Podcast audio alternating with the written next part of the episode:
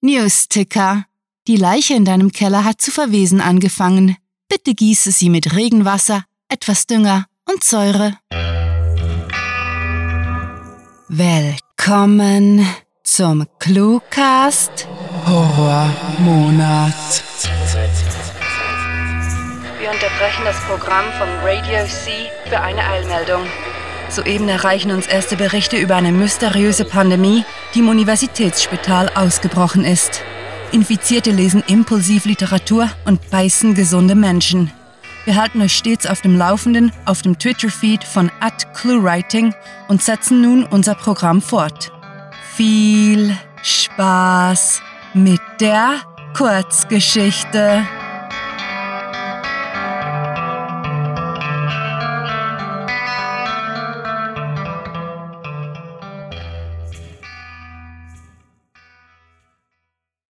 Steffen und das Lama des Todes.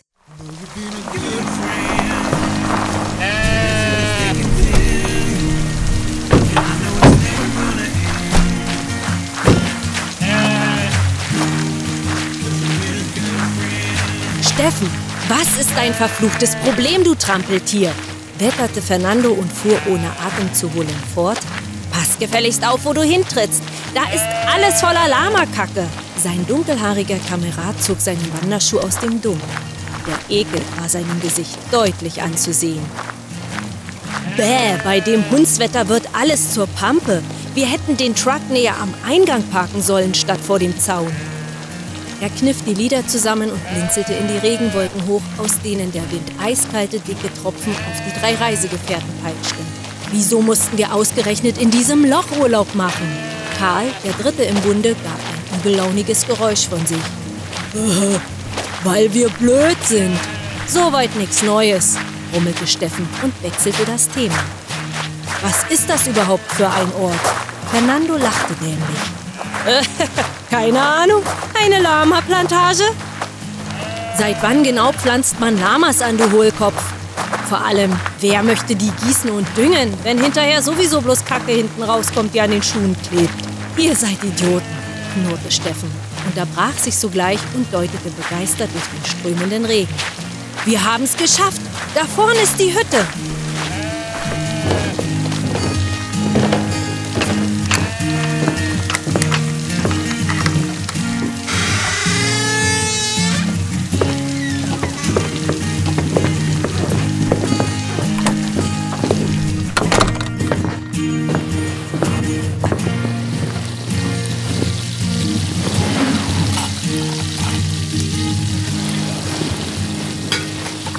Gelaunt holte Fernando das letzte Stück Speck aus der Bratpfanne. Ist eigentlich ganz okay hier. Strom aus dem Generator, kein fließendes Wasser, kein Handyempfang. Aber Bier und Essen haben wir. Die Berghütte deines Onkels ist zwar nicht mondän, dafür ruhig und perfekt für einen Wanderurlaub. Plus, wenn die Vorräte ausgehen sollten, stehen draußen genug Lamas rum. Hunger leiden wir nicht. Steffen gestikulierte zur Tür. Karl verteidigte die Tiere sofort. Halt mal, die gehören meinem Onkel, die werden nicht aufgefressen, klar? Schon gut, brummte Fernando mit einem Scheuerhaken im Kamin rumstochernd. Sag mal, wieso hat dein Onkel eine Hütte und Lamas, wenn er kaum je da ist? Er ist etwas schrullig. Und im Notfall können wir im Keller auf Rattenjagd gehen. Damit und den getrockneten Chilischoten im Vorratsschrank können wir uns eine Notration backen. Das wäre dann sogenannte Rattenschärfe, Gentleman, hustete Steffen, der vermutlich ein Bier zu viel Intus hatte. Eine Tatsache, die Karl als Steilvorlage verwendete. Bei dir morgen wohl eher Katzenjammer. Du mich auch. Damit stand er auf und schlenderte zum Fenster, um zu sehen, ob er trotz Neumond die schöne Berglandschaft erspähen konnte. Als er den dünnen Vorhang beiseite schob, stieß er einen spitzen Schrei aus und wirbelte herum. Kreidebleich zeigte er auf das nunmehr verdeckte Fenster. Ein Lama beobachtet uns. Es steht vor der Scheibe und glotzt mit seelenlosen Augen hinein.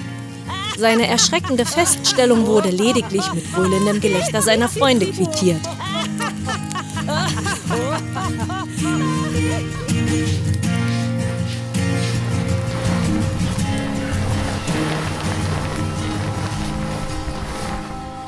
Steffens Schlaf war unruhig, fiebrig. In dem ungewohnt harten Bett wachte er ständig auf, wälzte sich hin und her.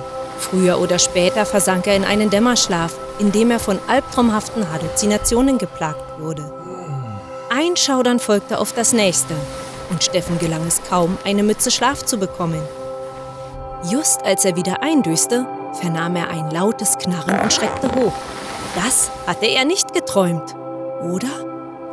Hallo? rief er, fummelte eine Weile herum und betätigte schließlich den Lichtschalter der alten Nachttischlampe. Leute? War das jemand von euch? Abermals erhielt Steffen keine Antwort und ihm fiel das verdammte Lama mit den toten Augen ein, die ihn anglotzten.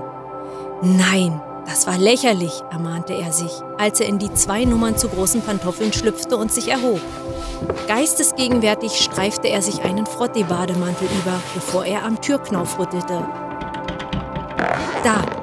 Das Knarzen war zurück. Es kam eindeutig aus dem Wohnzimmer. Fernando? Karl? Ist alles okay? Das ist nicht mehr lustig. Stille war die einzige Antwort. Also öffnete Steffen ernsthaft besorgt die Tür zum Gang. Im spärlichen Schein seiner Nachttischlampe, der durch den Türspalt fiel, konnte er wenig sehen. So tastete er sich vorsichtig vorwärts. Bis auf das leise Ächzen der Dielen unter seinen Füßen herrschte Mucksmäuschenstille und Steffen begann sich zu fragen, ob er sich die gruseligen Geräusche im Halbschlaf eingebildet hatte. Als er beim Wohnzimmer anlangte, bemerkte er im Licht der sterbenden Glut des Kamins auf dem Teppich vor dem Couchtisch ein Schemen. Was zum... Diesmal fand er den Schalter auf Anhieb und der schmiedeeiserne Deckenleuchter flammte auf. Steffen hatte mit vielem gerechnet, doch unter keinen Umständen mit dem Anblick, der sich ihm bot. Karl lag auf dem Rücken in einer Blutlache.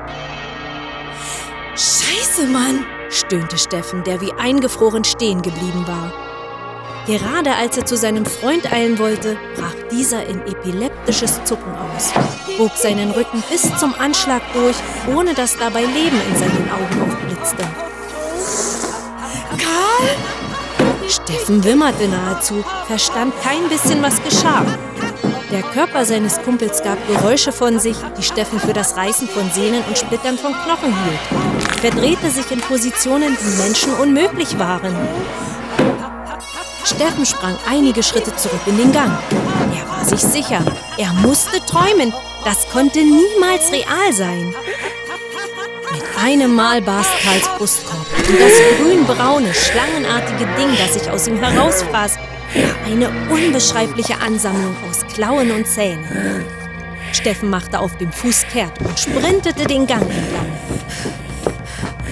Panisch keuchend schlug Steffen die Badezimmertür zu und schaltete das Licht an.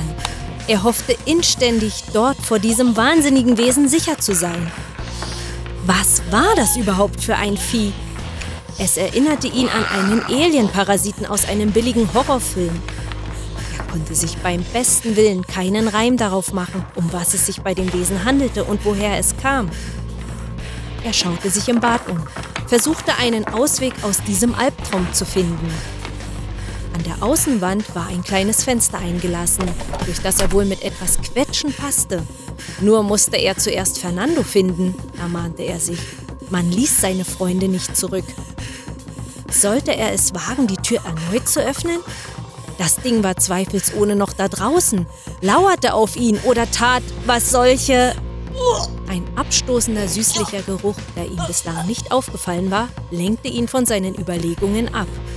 Steffen wandte sich dem zugezogenen, geblümten Duschvorhang zu. Ihm schwante Schlimmes. Zögernd bekam er ihn zu fassen und riss ihn zur Seite. Ein unterdrückter Aufschrei war alles, was er zustande brachte, nachdem er auf den schockierenden Inhalt der Emaillebadewanne blickte. Fernandos Torso war aufgebrochen, die Haut geplatzt, etwas hatte sich aus ihm geschält. Äh, nein, nein! japste Steffen und schlug die Hände vor den Mund. Er musste hier weg, musste flüchten, bevor es auch für ihn zu spät wäre. Überstürzt öffnete er das Fenster, krabbelte auf die Fensterbank hoch und zwängte sich durch die enge Öffnung. Er bereute, die letzten Monate dermaßen zugenommen zu haben. Kopfüber landete er im Matsch, drehte sich zur Seite und rappelte sich hektisch auf. Teufel ist los? Der Truck, mit dem die drei Freunde zur Hütte gefahren waren, stand noch am Tor im Zaun, knapp 200 Meter entfernt. Und wenn sich Steffen recht entsann, hatten sie den Schlüssel stecken gelassen. Er rannte los, verlor seine Pantoffeln im matschigen Grund. Der Bademantel war mittlerweile mit Wasser und Schlamm vollgesogen und blieb schwer. Aber er weigerte sich, diesen letzten Schutz seiner Haut abzustreifen. Wer weiß, wie diese Wesen angriffen. Er hastete über die Wiese. Tauchte plötzlich ein Schemen auf. Als er näher herankam, erkannte er darin einen von innen geschälten Lamakadaver. Die Dinger kommen aus den Lamas? Steffen hielt nicht inne, stolperte weiter und versuchte jedem der Tiere auszuweichen, kein Risiko einzugehen. Ihm waren diese Lamas von Beginn an seltsam vorgekommen und nun wurde er bestätigt. Steffen sah hoch und konnte vor sich bereits den alten Pickup ausmachen. Hoffnung auf ein Entkommen keimte in ihm auf. Im Endspurt schien ihm jede Sekunde wie eine kleine Ewigkeit. Dann endlich bekam er den Türgriff des Wagens zu fassen und warf sich auf den Fahrersitz. Geschafft. Gleich wäre er weg von hier, könnte diesem Schrecken entfliehen. Seine Hand griff nach dem Zündschlüssel und fasste ins Leere. Ah! Einen Angstschrei später suchte er angestrengt den Wagen ab. Wo war der Schlüssel bloß? Dann entdeckte er ihn der Schlüsselbund hing im sabbernden Maul des Lamas, das direkt vor der Kühlerhaube stand und ihn fixierte. Steffen glaubte, dass es grinste und das, obwohl Tiere keinen solchen Ausdruck beherrschten. Schließ dich uns an. Wir sind die Zukunft. Woher kam diese Stimme? Entsetzt stierte Steffen auf das Lama, bis er begriff, sie war in seinem Kopf. Fürchte dich nicht. Ohne lange zu überlegen, löste Steffen die Handbremse des Autos, das sofort zu rollen begann. Dem Lama blieb nicht mehr genügend Zeit auszuweichen. Steffen hörte und fühlte, wie der Pickup das Tier zermalmte. Fick dich, telepathisches Alien-Lama!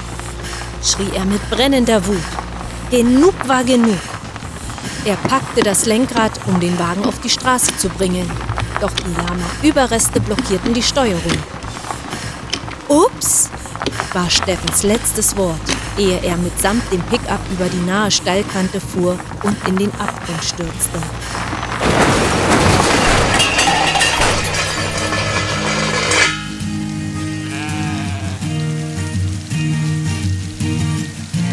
Wir sind die Zukunft.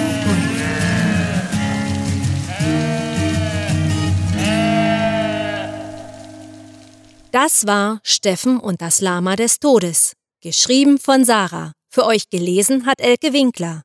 Diese Kurzgeschichte spielte am vorgegebenen Setting Lama-Plantage und beinhaltete die Clues Katzenjammer, Hundswetter, Rattenschärfe, Trampeltier und Mucksmäuschenstille. Es folgt nun ein Update zur aktuellen Lage der Weltgemeinschaft. Das Virus breitet sich ungehindert aus und hat mittlerweile große Teile der Bevölkerung infiziert. Den Überlebenden wird dringend geraten, die Fenster zu schließen, ihre Waffen zu laden und sich in den Interviews mit führenden Zombologen auf cluewriting.de über ihre Optionen zu informieren. Manche verzweifelte Menschen spenden all ihr Erspartes der Kirche oder, viel klüger, führenden wissenschaftlichen Institutionen aus dem Feld der Zombieforschung. Die bisher größte Chance zur Entdeckung einer Kur wird von der Clue Health Organization versprochen, welche unter patreon.com slash cluewriting zu finden ist. Überlebende Wissenschaftler fanden heraus, wie sich das Virus derart schnell ausbreiten konnte. Es wird nebst Bissen auch über die Stimmbänder sogenannter Sprecher übertragen. Sucht diese Helden des Cluecast auch auf ihren Seiten heim und vergesst nicht, dem Röcheln ihrer Stimmen zu folgen.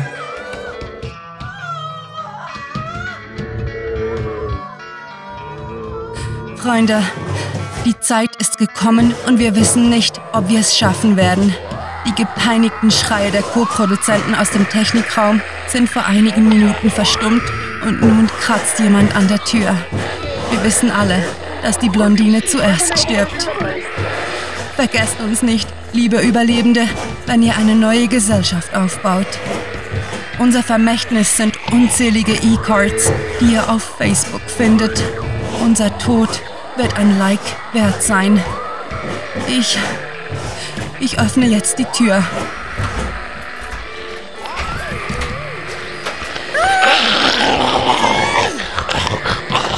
Mit fantastiliardischem Dank fürs Zuhören und den blutigsten Wünschen.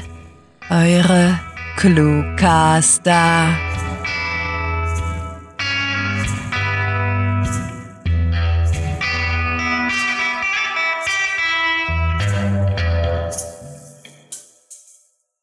Wollt ihr echten Horror hören?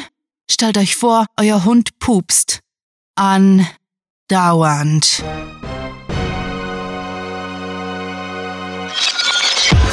Der Cluecast ist eine Produktion der Literaturplattform ClueWriting. Für Feedback, Anregungen, Literatur und weitere Informationen begrüßen wir euch jederzeit auf www.cluewriting.de. Grandiotastischen Dank.